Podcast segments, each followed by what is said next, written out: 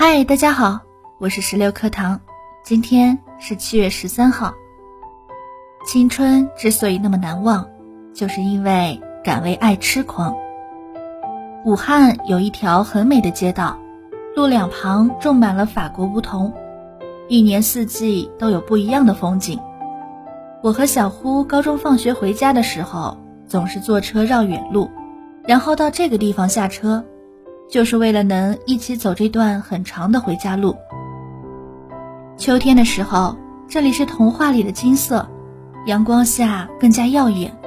我们两个人一起采树叶，一起聊天，一起不知疲倦地走很久很久，走到路的尽头就是我的家了。青春之所以那么难忘，就是因为敢为爱痴狂。人真的是一种奇怪的动物。随着时间的推移，停留在记忆里的那些事物，似乎全剩下美好了。相识是美好，相恋是美好，争吵和别离似乎都是一种美好。如果时光机能带我再回到二零零三年的那个夏天，我真想好好拥抱阳光下那个戴着眼镜的青葱少年。我不会告诉他将来你会娶我，我们会有一个可爱的儿子。也不会告诉他，你会很早的因病离世。我不想改写历史，因为我知道，命运不会因为你的更改而变得更圆满。改写的历史可能会让我们再遭受另外的痛苦和失去。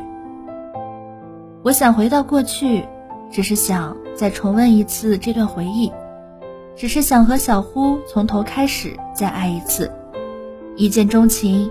一定是这世上最浪漫的事情了。在没遇到小呼之前，我其实是一个特别男孩子气的女孩子。从小到大，我的头发一直在耳朵以上，所以我没有扎过辫子，也很少穿裙子，都是短裤和小凉鞋。老照片里留着小短发的我，被晒得黑乎乎的。我很喜欢和小朋友一起疯闹，我很少哭。我一直觉得不会有人喜欢我。高中新生报道的那一天，我第一次见到小呼，忽然眼前一亮。那个时候，韩剧《冬日恋歌》非常流行，主演裴勇俊就是我当时心目中的男神。那酒窝，那眼神，那微笑，那副眼镜儿，让我痴迷不已。小呼的出现，让我体会到人生中的第一次怦然心动。他有着和裴勇俊一样的白皙脸庞，都戴着眼镜儿，有酒窝，连笑起来也是一样的温暖。有了喜欢的人以后，他的喜怒哀乐似乎都能影响到自己。想告诉他自己的心意，又害怕被拒绝；期盼着他能和自己心意相通，又害怕只是一场单相思。欣喜的看着他，好像看了自己。又突然发现，他好像这样看了很多人。琢磨着是自己主动开口告白呢，还是一直这样默默的在背后喜欢着他。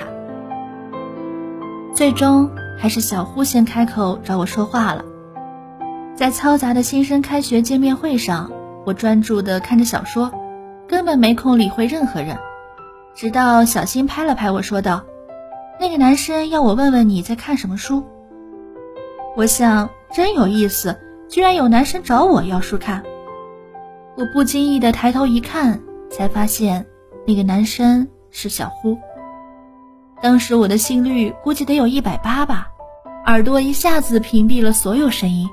看着他的眼睛时，我的脸红了。我的惊慌失措也让他害羞了，两个人不由自主的避开了对方的眼神。我把书借给了他，然后。他就再也没有还给我。后来小胡跟我说，借书是个借口，实际上就是想跟我搭讪，然后等着我找他还书，这样就又有机会再跟我讲话了。再后来，因为这本书，我们熟悉了起来。我们读的是美术学校，每天下午还能去画室一起上绘画课程。在这段学画画的时间里，我们总是坐在一起画画。他会帮我削铅笔，给我清理颜料，而我会给他改画，教他画色彩。那种不知道要怎么跟对方开口说话的尴尬，很快就因为常常一起画画而慢慢打破了。